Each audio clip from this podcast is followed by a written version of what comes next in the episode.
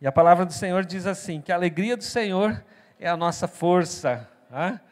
Por isso é importante que a gente mantenha sempre né, a nossa alegria em alta, né? a nossa esperança, a nossa expectativa estão sempre no Senhor. Notícias ruins a gente ouve todo dia, não é verdade? Agora, quando nós nos reunimos na igreja para ouvir o Evangelho, o Evangelho é notícia boa, que a palavra Evangelho quer dizer boas novas, né? Quiséramos que sempre a gente desse mais é, prioridade né, para ouvirmos coisas boas. Né? Eu trabalho em Araucária e tenho tido a oportunidade de almoçar todo dia com a minha mãe. A minha mãe mora sozinha, já está com seus 73 anos, tem diabetes, pressão alta, né, todas aquelas coisas que a gente não quer ter nunca na vida. Né? E e é uma alegria ela preparar o meu, meu almocinho lá todo dia. Né? Do jeitinho dela, e eu sou muito feliz por isso. E é interessante que é, nós assistimos né, alguns programas de TV. A minha mãe vê muito TV, muitos programas de igreja e tal, mas na hora do almoço, às vezes está ligado lá uns programas assim que falam muita coisa ruim, né? E eu sei que a gente comenta bastante, fica indignado com as histórias e tal. E aí me lembrei agora, né? Quando abrimos a Bíblia no Evangelho, a palavra Evangelho são boas novas. Então o que eu tenho para vocês é notícia boa, tá, gente? Né? Só coisa top, coisa boa, né? Se a minha mãe estiver assistindo, um beijo para a senhora, né? Que Deus abençoe, que a senhora tenha um culto abençoado em casa também. Queridos, quero ler com vocês João, capítulo 15, do versículo 1 até o versículo 11, depois nós vamos ler mais alguns outros versículos salteados aí. Está aqui na projeção, se você tem a sua Bíblia aí de papel, abre ela.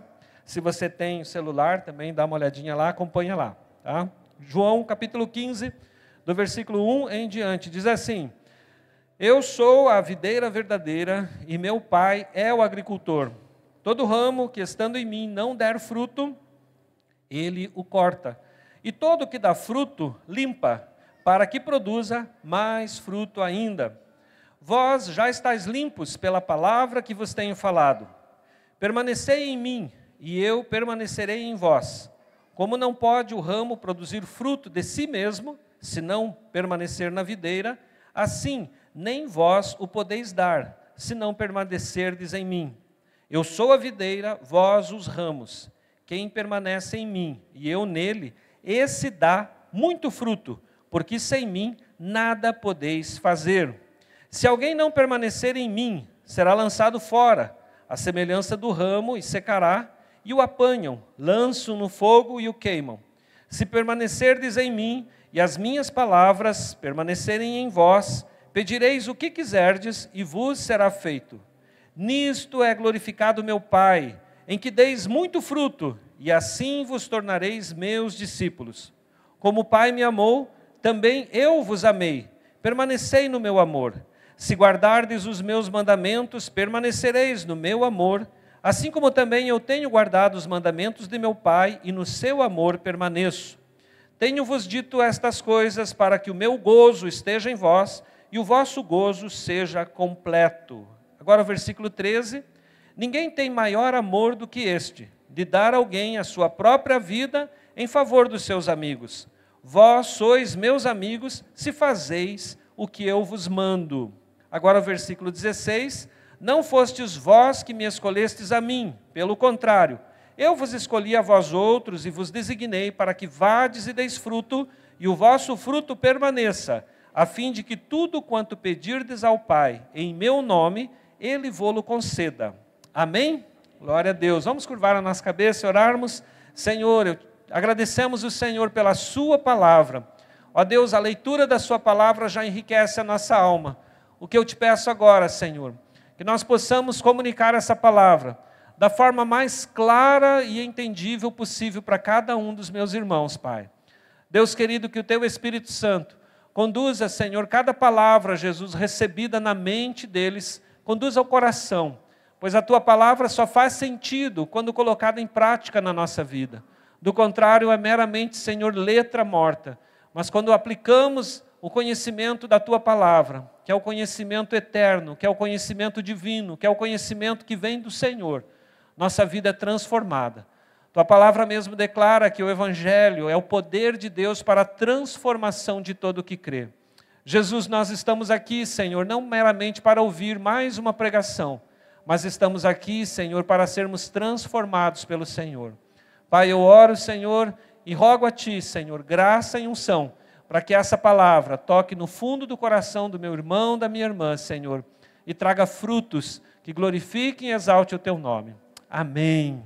Glória a Deus. O Senhor é bom o tempo todo, Ele é bom. Queridos, esse texto aqui, que João registrou, ele foi uma conversa que Jesus teve com seus discípulos, possivelmente na ocasião da última ceia, pouco antes de ser preso e morto na cruz. Tá? E dentre tudo que Jesus fala e ensina, ele está se dirigindo àqueles seus discípulos lá na mesa, e ele está comunicando a palavra dele dessa forma, uma forma alegórica, numa figura, uma figura de linguagem. Tá? E por que ele usa a figueira aqui? Porque a figueira, ela era conhecida já pelos judeus. Em outras passagens, Jesus utiliza elementos da natureza, elementos comuns para transmitir mensagens eternas. E aqui ele faz a mesma coisa. No tempo dos Macabeus, que foi o tempo em que reis macabeus governaram o povo de Israel, durante aquele período interbíblico, lá no finalzinho de Malaquias até o comecinho de Mateus, sabe? As Bíblias antigamente tinham umas páginas em branco ali para significar, simbolizar o tempo em que Deus se silenciou. Foi o tempo do Império Grego, tá? E os romanos é, depois sobem e, e conquistam os gregos e nasce então o Império Romano. Mas nesse período de 400 anos, os macabeus eles cunharam uma moeda que era utilizada entre o povo hebreu, o povo judeu, que tinha a figura de uma videira. Então, a videira, ela sempre fez parte né, ali da cultura, do conhecimento e do entendimento para aquele povo. Quando Jesus fala com os seus discípulos acerca disso, ele está falando de algo que eles já sabiam, que eles já conheciam, já tinham relação com a videira. Eu fico imaginando se Jesus hoje, né, estivesse, nós não tivéssemos a sua palavra e nós fôssemos desse tempo agora, Jesus, ele apresentaria o evangelho, apresentaria as verdades eternas de uma maneira que nós compreendêssemos, para o nosso tempo, para os recursos que a gente dispõe nos nossos dias.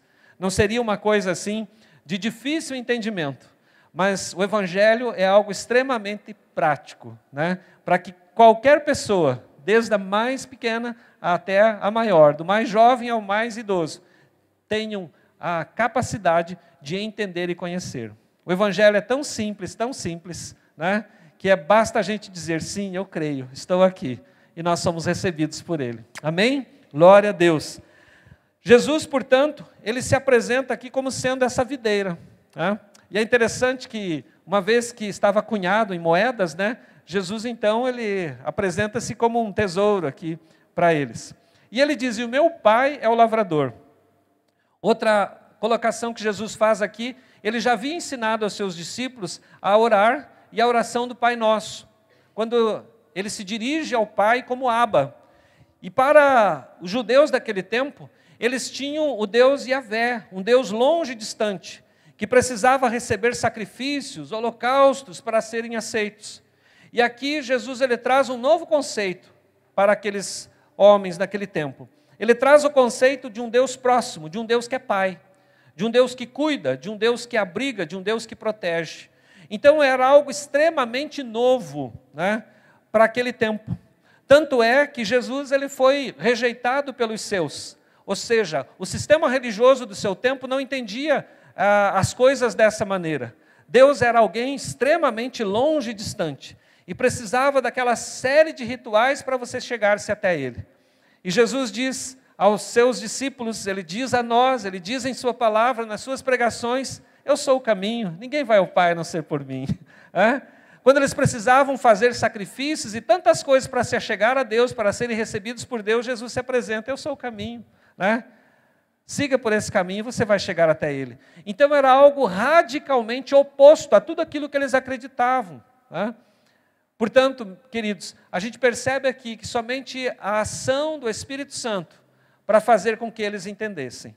Os grandes não compreenderam essas verdades profundas e eternas, mas os pequenos a compreenderam e aceitaram. E hoje nós estamos aqui graças àqueles primeiros irmãos que disseram sim e entregaram suas vidas a Jesus e entregaram as suas vidas por Jesus também.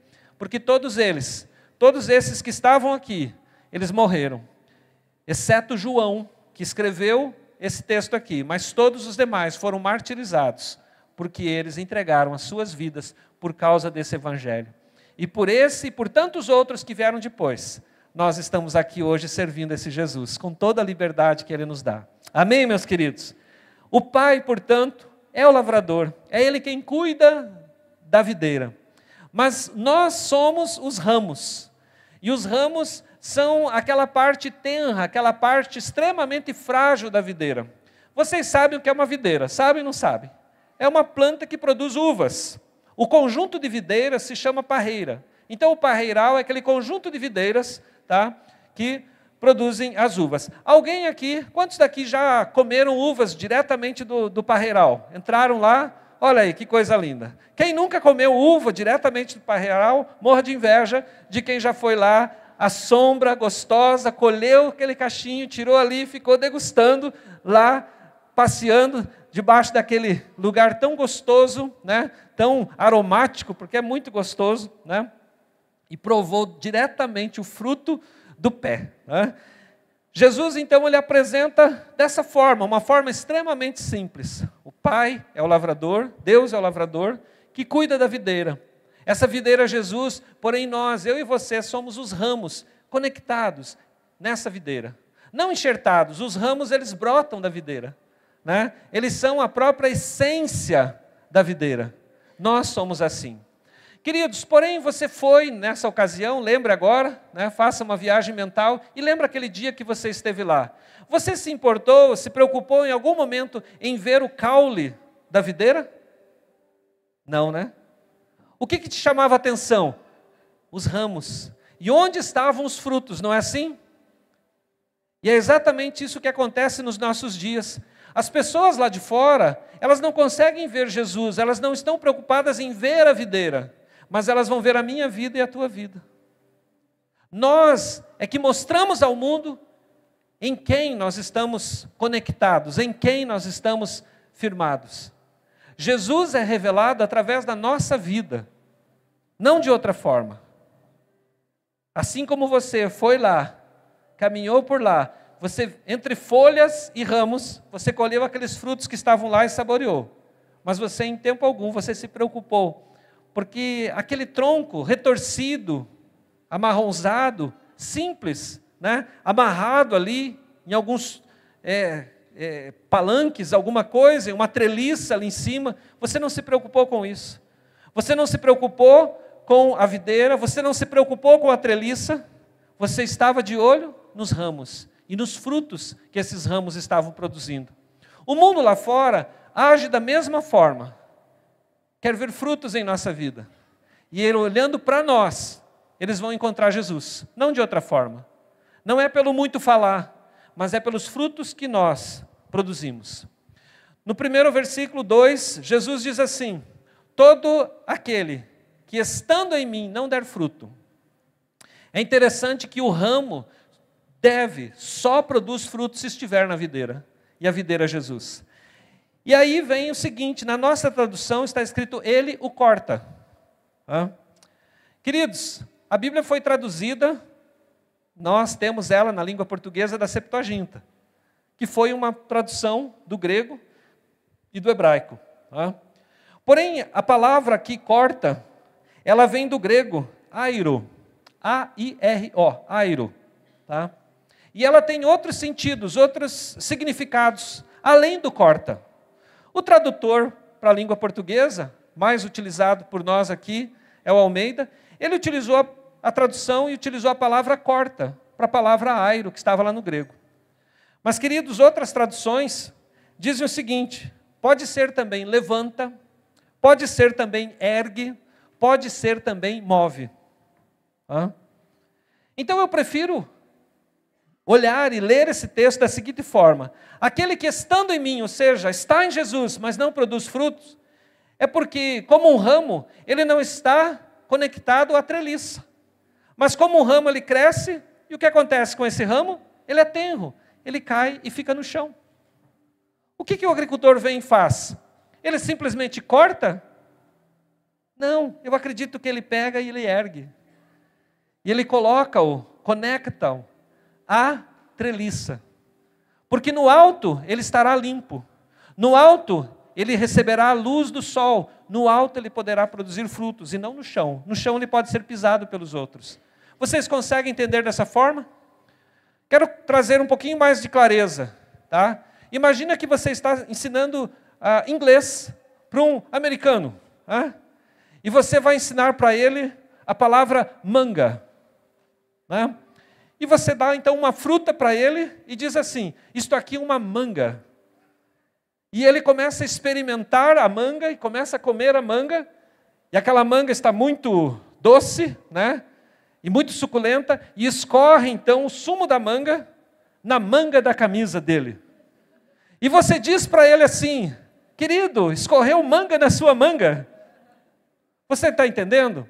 Então, quando você estuda a palavra de Deus, as traduções da palavra de Deus, você deve entender que em todas as línguas existem palavras que têm mais de uma aplicação. E é exatamente isso aqui. Tá certo? Eu não estou dizendo que a Bíblia está errada.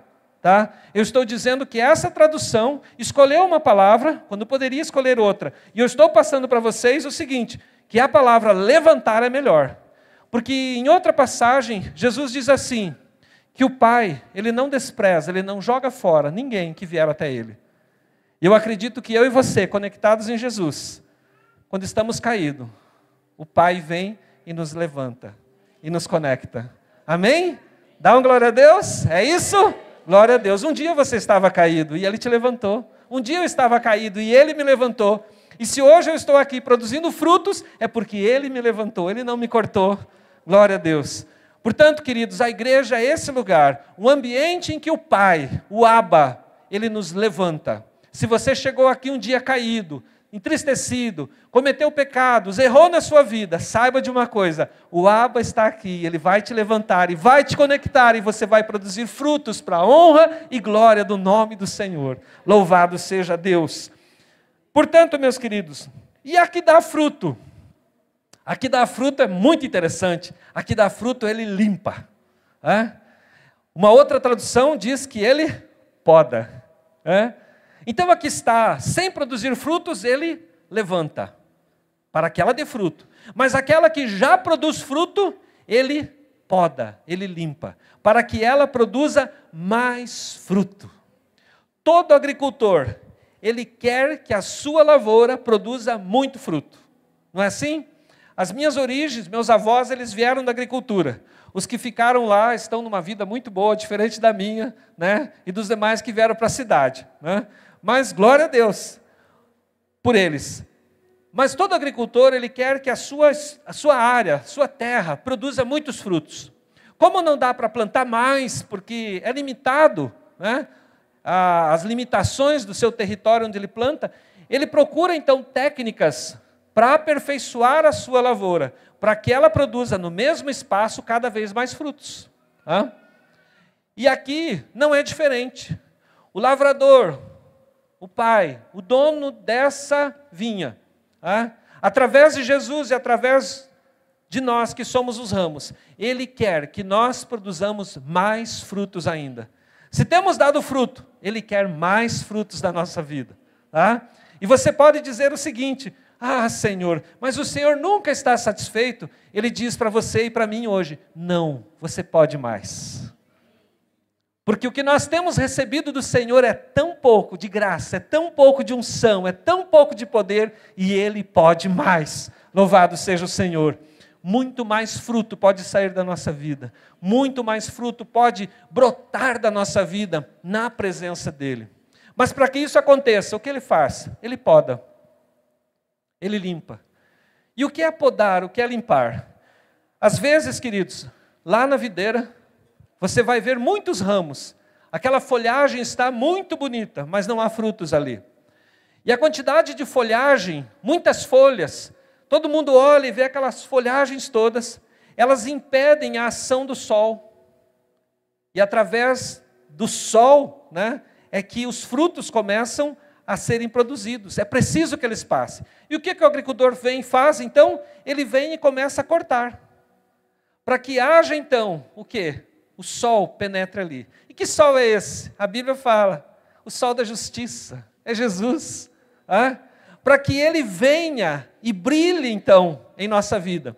É preciso retirar muitas folhas que estão ali atrapalhando.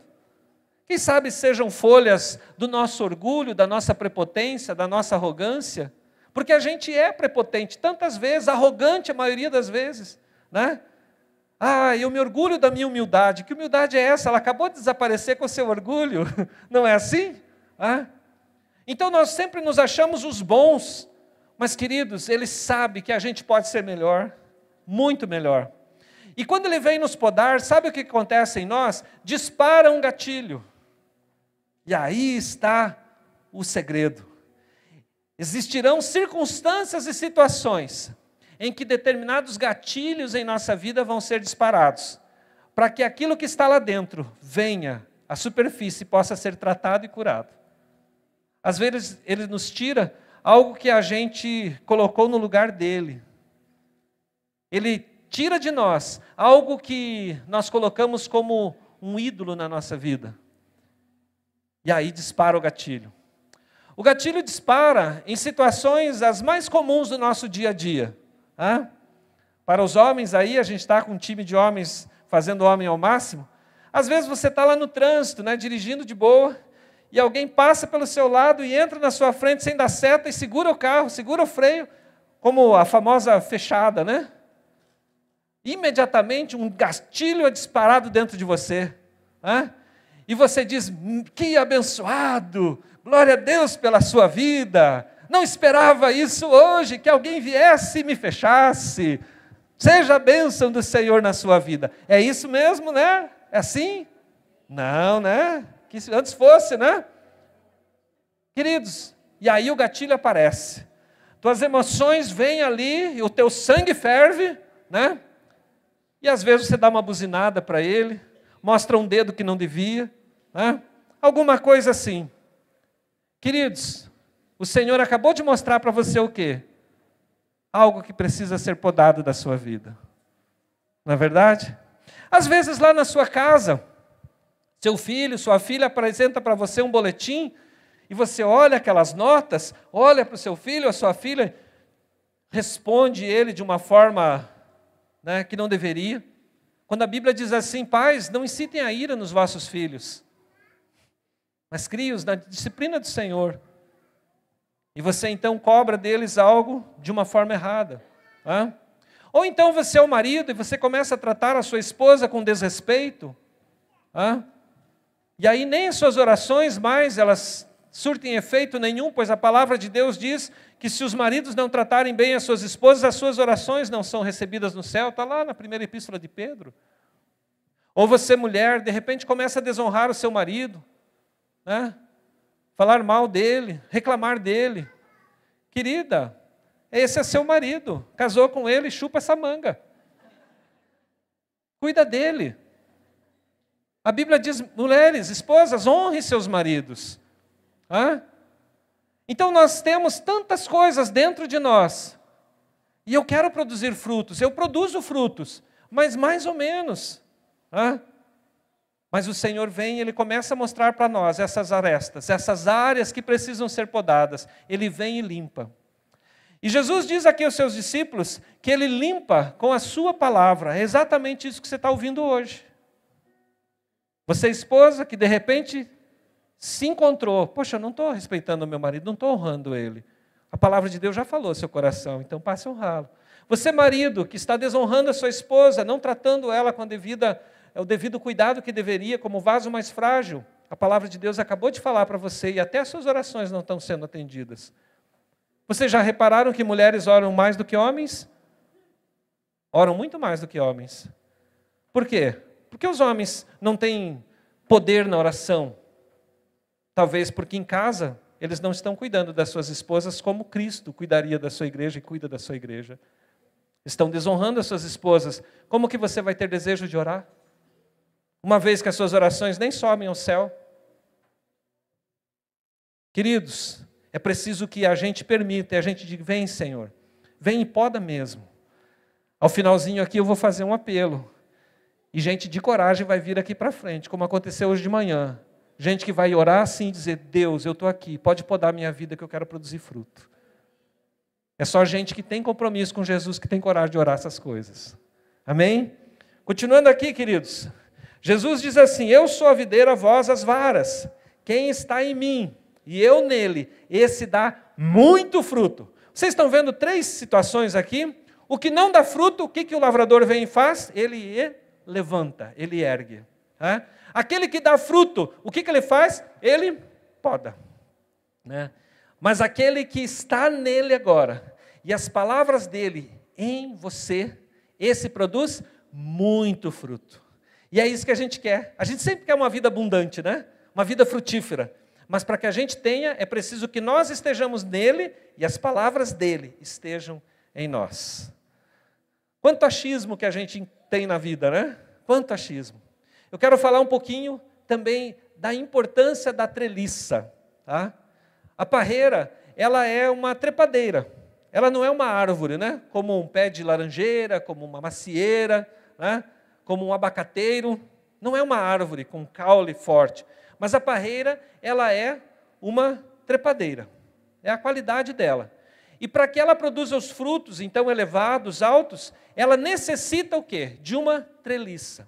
Sabe o que é isso? E o que Jesus está revelando aqui aos seus discípulos, que não existia até então, ele está mostrando a ele que nasceria então essa treliça.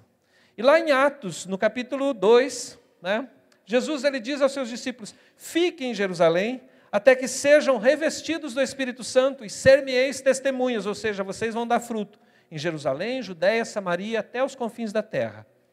Veio sobre eles então o Espírito Santo, e eles foram cheios do Espírito Santo. E nasce então o que? A treliça. Nasce então a maior e mais poderosa organização da terra, chamada igreja. Queridos, todas as outras organizações humanas, elas são corruptas por conta do pecado. Mas a igreja do Senhor Jesus não é. A igreja que ele formou, que ele fundou, não é. E vocês já repararam que nós falamos sobre a igreja e a igreja ela representa o que? O reino de Deus na terra. Quando falamos em reino, falamos sobre um sistema de organização. E Jesus institui tudo isso. Ele instituiu os seus discípulos, que se tornaram apóstolos, e depois ele vai instituindo todas as outras funções na própria igreja. A treliça é a igreja. E é na igreja que nós produzimos frutos. E esses frutos são frutos que glorificarão a Deus fora da igreja. Vocês estão conseguindo entender? Você vai comer os frutos lá na lavoura, lá na roça, ou eles chegam até a tua mesa? Eles chegam até a tua mesa, não é assim? Portanto, queridos, como é que a igreja se torna então uma igreja verdadeiramente responsável nesse mundo? Quando os frutos eles chegam até aqueles que estão sedentos e necessitando deles. Quando os frutos chegam até lá fora. Isso é uma igreja relevante. Nós somos a igreja. Pastor Jefferson finalizou o culto hoje de manhã, daqui a pouco ele vai finalizar esse também, dizendo assim: quando sairmos daquela porta para fora, lá nós produzimos os nossos frutos. Lá, é lá fora, não aqui dentro.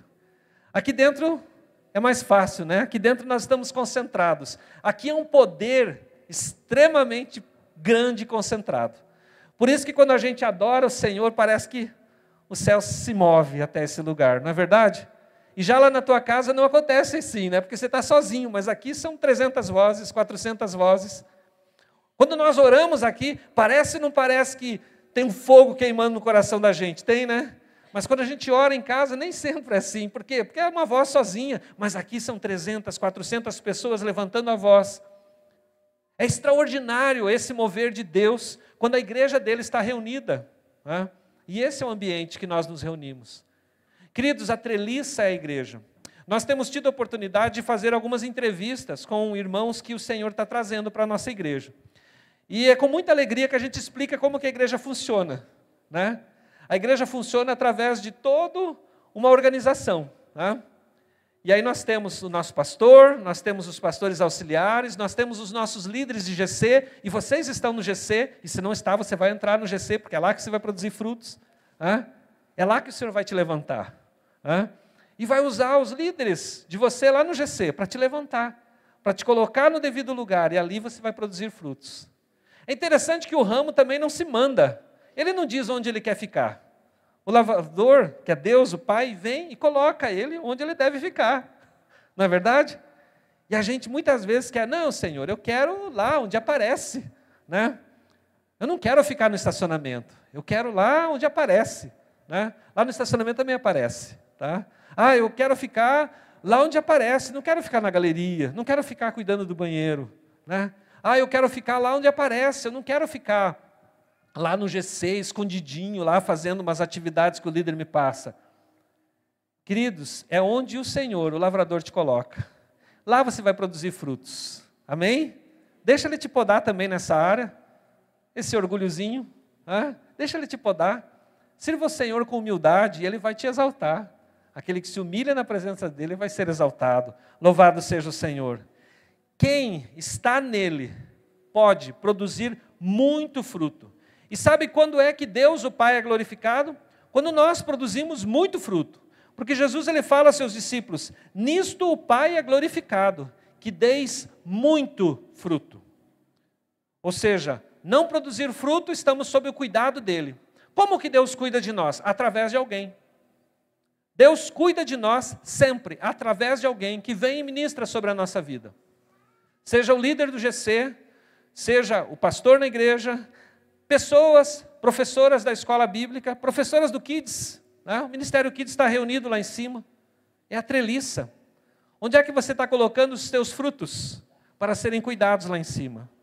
Eu espero que eles estejam lá. Dois anos acima pode subir, tá, gente? Hã? As aulas, o ambiente foi preparado, as pessoas que estão lá foram preparadas para isso, para cuidar dos seus filhos, para ministrar para eles a palavra de Deus, para que eles produzam frutos também. Ficar aí do ladinho de vocês, fuçando o celular, gente, não vai produzir absolutamente nada na vida deles. Mas deixe que eles subam, exija que eles subam. Você é autoridade espiritual sobre a vida dos teus filhos, não são eles que dizem o que eles querem fazer, é você que diz o que eles precisam fazer. Recebe essa palavra? A autoridade de Deus é você na vida deles, não eles na tua vida. Filho, o que, que você quer? Você quer ir lá ou quer ficar aqui? Pelo amor de Deus, querido. Você é pai, é mãe, né? Filho, vai subir. Não, não, vai, claro. Por quê? Foi preparado para você. A sala é tua, tem crianças da tua idade lá, a professora está lá, tá? E eu quero que você vá. E depois eu quero saber o que você aprendeu lá. Vai chorar? Vai chorar. Chorar não mata ninguém, gente. Chorar é bom. Pastor, pastor, cadê o pastor Henrique? Quando bateu o carro, o Arthur chorou. Glória a Deus que ele chorou. Né? Não é porque bateu o carro, glória a Deus, mas porque o Arthur chorou é porque ele estava bem. Vocês estão entendendo? Se o teu filho está chorando, está reclamando, ele está bem. Tá? E quem está querendo impor ali a vontade? O reizinho que está dentro dele e ele vai ter que se submeter à vontade do Espírito Santo. O que aconteceu comigo com você um dia? Conversão é, é rendição, gente. É se render. É dizer, Jesus, tá bom, é o Senhor que manda. E daí ele diz: então é aqui que você vai ficar, é nesse GC. Hã? É aqui que você vai ficar, é com esse líder. É, mas ele é barbudo. Eu tenho líder barbudo, né? Tem uns dois já, né? né? E tem alguns que estão deixando a barba crescer, gente. Né? Eu nem cabelo tenho, né? Mas, queridos, é assim que Deus faz. Né? Então se submeta, se sujeita. Né? Essa é a autoridade de Deus. Deus constituiu para que seja assim. E é assim que a gente vai produzir fruto. Glória a Deus. E é tão legal quando Ele poda a gente, né? A gente chora, reclama, não entende. Né? Alguns anos atrás eu estava em outro ministério. Servia a Deus em outra igreja há 23 anos, gente. E um dia Ele me podou. é? De repente, os frutos pararam de nascer, não tinha mais fruto. Ah, não tinha mais fruto, e eu, Senhor, e agora o que acontece? Eu estou fazendo o que eu sempre fiz, eu estou orando, eu estou lendo a Bíblia, eu estou pregando, mas cadê os frutos? De repente o Senhor diz: não é mais aqui. Ah, E ele trouxe esse entendimento para mim, para minha família, e nós tomamos a decisão e estamos aqui agora. E eu estou feliz, porque aqui eu estou vendo frutos acontecendo. E eu fico muito feliz por isso. Queridos, é assim que Deus faz. A nossa vida não nos pertence, a nossa vida pertence a Jesus. Se você entregou ela para Ele, agora é Ele que está no comando. Né? Louvado seja o nome do Senhor. Como que você glorifica a Deus? Dando frutos. Mas que frutos? Muito fruto. Louvado seja Deus. Quem são os seus primeiros frutos? São seus filhos. É a sua casa. Lá estão os seus frutos. Lá estão os seus frutos. Abençoe seus frutos desde já. Alguns anos atrás, eu li um livro muito, muito doido, né?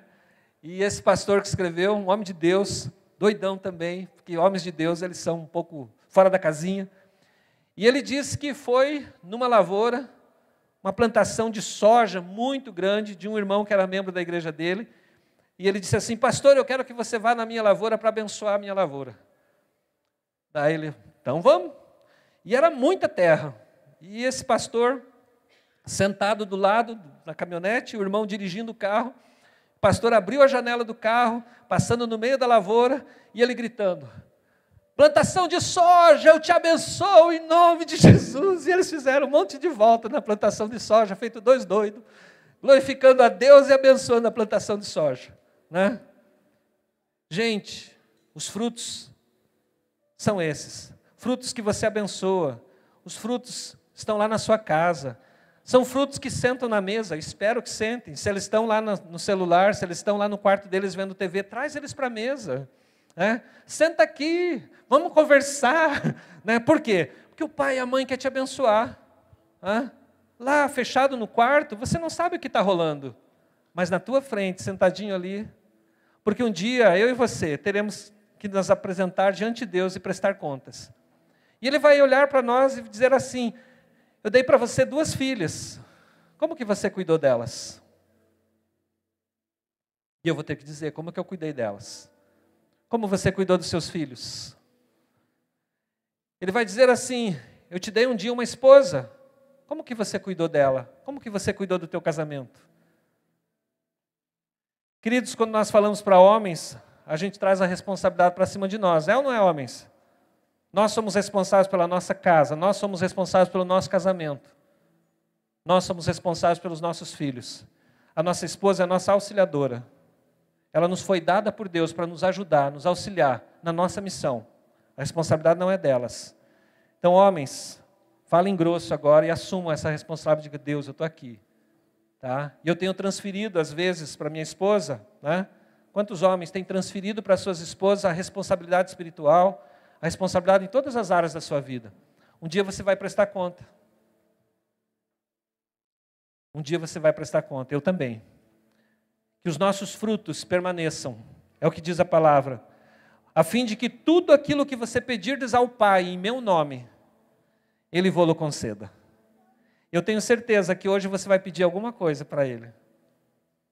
Eu vou pedir. Eu já sei o que pedir. Eu tenho certeza que você vai pedir. E sabe o que nós vamos pedir? Coisas que dinheiro não compra. Porque dinheiro hoje você tem, amanhã você não tem. Mas você vai, vai pedir ao Senhor coisas que somente a eternidade pode te dar. Somente o Senhor pode te dar. Eu comecei essa palavra aqui dizendo: quantos estão felizes? Vocês deram um amém. E eu quero crer que vocês continuam felizes agora, e eu creio que o Espírito Santo está movendo o coração de vocês numa expectativa tão grande.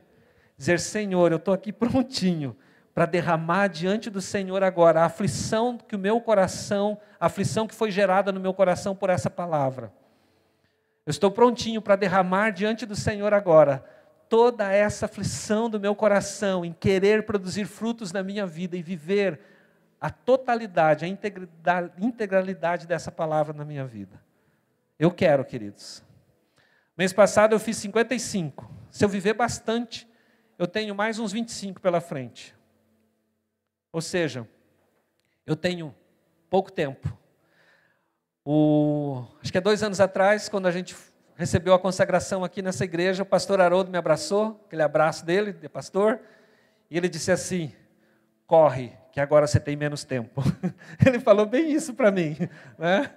Corre, que agora você tem menos tempo. Queridos, eu não sei quanto tempo você tem. Pastor Henrique citou o curso CRAL. Uma das lições do CRAL é a gente contar os nossos dias. Quem fez, lembra daquela lição? Você calcula a tua idade até 70 ou 80 anos e você vê quantos dias você vai viver até lá.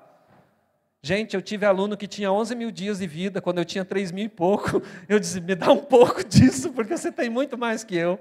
Hã? Queridos, tem gente aqui que está começando, tem gente que já está no meio, tem gente que já está terminando. Mas que os nossos frutos vão à nossa frente e glorifiquem o nosso Pai que está no céu. Amém? Frutos dignos de arrependimento. Seus filhos são seus frutos não são as suas realizações.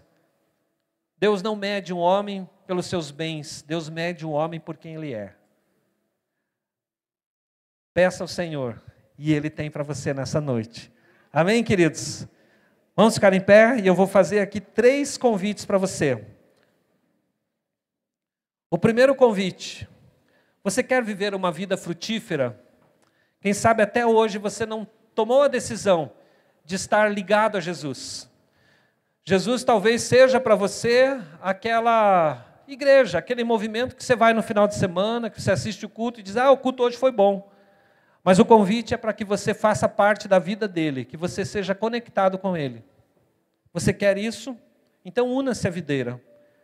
Jesus ele quer que você se una a ele, que você seja um ramo na videira, porque ali você vai produzir frutos. O segundo convite você quer produzir frutos? Então, aquela oração de fé, aquela oração de coragem. Senhor, poda-me nas áreas que precisam ser podadas. Deus, eu tenho sido agressivo, tenho sido irresponsável. Deus, eu não tenho tido compromisso com as coisas que eu deveria ter. Deus, eu tenho protelado tantas decisões na minha vida, mas é hoje, Senhor. Eu quero que esse ciclo acabe na minha vida coisas que eu considero dentro de mim que são verdade e quando não são. Enganos que estão no meu coração. Enquanto estou falando, pode vir à frente, tá? Enganos do meu coração. Poda, Senhor, é hoje. Eu quero produzir fruto, Senhor. E você quer produzir muito fruto? Você já produz fruto, mas quer produzir mais fruto ainda? Então venha à frente e diga: Jesus, é hoje. Eu quero estar cheio da tua seiva, cheio da tua presença. Eu quero sentir o Senhor em mim e a tua palavra poderosamente vivendo em minha vida. Nós vamos estar adorando o Senhor Jesus. Enquanto isso, convido você para vir aqui à frente. Os nossos intercessores estão aqui, tem muita gente vindo. Pastores nos ajudem, pastoras nos ajudem em oração, porque nessa noite o Espírito Santo de Deus está movendo a sua vida para que ela se torne muito, muito, muito, muito frutífera. Louvado seja o teu nome, Jesus.